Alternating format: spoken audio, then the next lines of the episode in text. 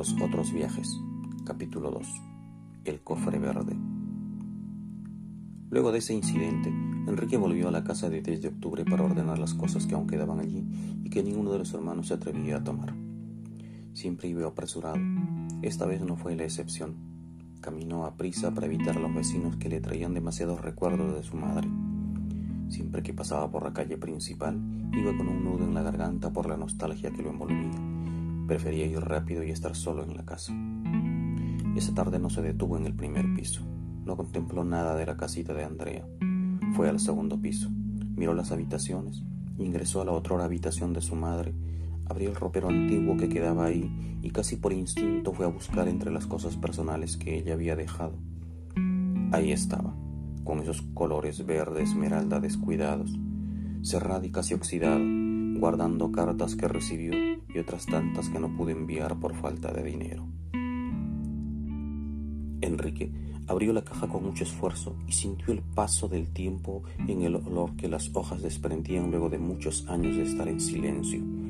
Habían muchas cartas, las que papá Alejandro envió a la joven Andrea, las que ella quiso enviar alguna vez a sus hermanos, las que quiso enviar a sus hijos cuando se sintió en la soledad de sus 50 años, las que escribió para que lean luego de su último viaje. Tomó una de las primeras hojas, viejas y rayadas, y empezó a leer la carta. Lima, 16 de diciembre de 1986. Donato Palomino Guillén. Querido hermano, espero que al recibir esta carta estés bien de salud y en compañía de nuestros hermanos y padres. Yo estoy bien en Lima con el favor de Dios y la ayuda de los vecinos. Trato de sacar adelante a mis hijos. Donato, mis hijos están viajando con Guillermo para quedarse hasta marzo. Por favor, cuídalos. Ellos no conocen los peligros de la selva y no quiero que causen problemas allá. Llévalos a la chacra para que ayuden. Tenlos cerca de ti para que papá no esté preocupándose por ellos. Mientras leía la carta Enrique, viajó hasta esos años. Limatambo era un lugar hermoso en los años 80. Aún hoy es un lugar hermoso para descansar, ir a la chacra, caminar por la playa o bañarse en las aguas del majestuoso río Apurímac. Los nativos ayánicas convivían casi en armonía con los colonos que habían ocupado el valle. Tenían reglas muy especiales sobre el uso del espacio y del respeto a la naturaleza.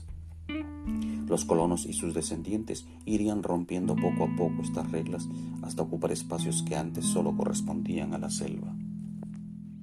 Guillermo había viajado con Johnny, Jimmy y Enrique durante la noche hasta Huamanga.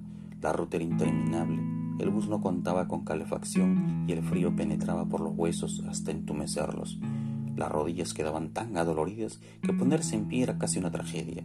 Esa noche el bus se detuvo en el camino a en algún lugar de la carretera Libertadores Guari eran encapuchados con armas y gritando, insultando, golpeando tan fuerte a las personas que solo se escuchaban gritos, llantos de niños, súplicas de padres. Bajaron a todos los pasajeros, los tiraron boca abajo, patearon sus vientres, pisaban sus cabezas. La gente gritaba de miedo, de dolor, con la incertidumbre de pensarse muertos. Los hombres encapuchados buscaban entre las pertenencias. Se llevaron a un joven hacia el descampado, lejos de los pasajeros que estaban boca abajo, al pie del bus se oyeron unos gritos, dos disparos y el silencio de todos los espectadores. Revisaron las pertenencias una a una, pasaron por cada persona, niños, jóvenes, adultos, llegaron hasta el tío Guillermo. Lo tomaron de los cabellos, golpearon su cara mientras sacaban la billetera de cuero que llevaba en el pantalón, lo levantaron y lo llevaron hacia el descampado. Nunca se oyó gritar a Guillermo, pocas veces se vio fuera de control. Esa noche fue testigo de sus miedos y súplicas para que lo dejasen vivir. El olor al papel guardado hizo que Enrique vuelva de su recuerdo y prosiguió leyendo la carta. Yo les he dicho que viajaré apenas tenga algo de dinero, pero es difícil conseguir pasaje para Jenny y para mí. Lo más seguro es que viajaré para marzo sola. Si Guillermo sube a Villa Virgen, dile que deje a los chicos, que se queden contigo, por favor. Ellos son inquietos y arriba pueden molestar a mamá. No dejes que estén sin hacer nada, que trabajen en la chacra, enséñales a cortar plátano para la comida, que peleen arroz en el mortero, que corten la leña para la cocina. Ellos aprenden rápido, solo hay que indicarles bien lo que deben hacer.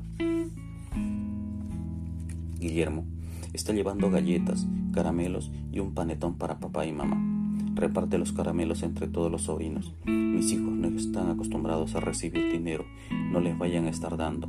Para Navidad cómprale chispitas y cohetecillos, que jueguen con cuidado, por favor.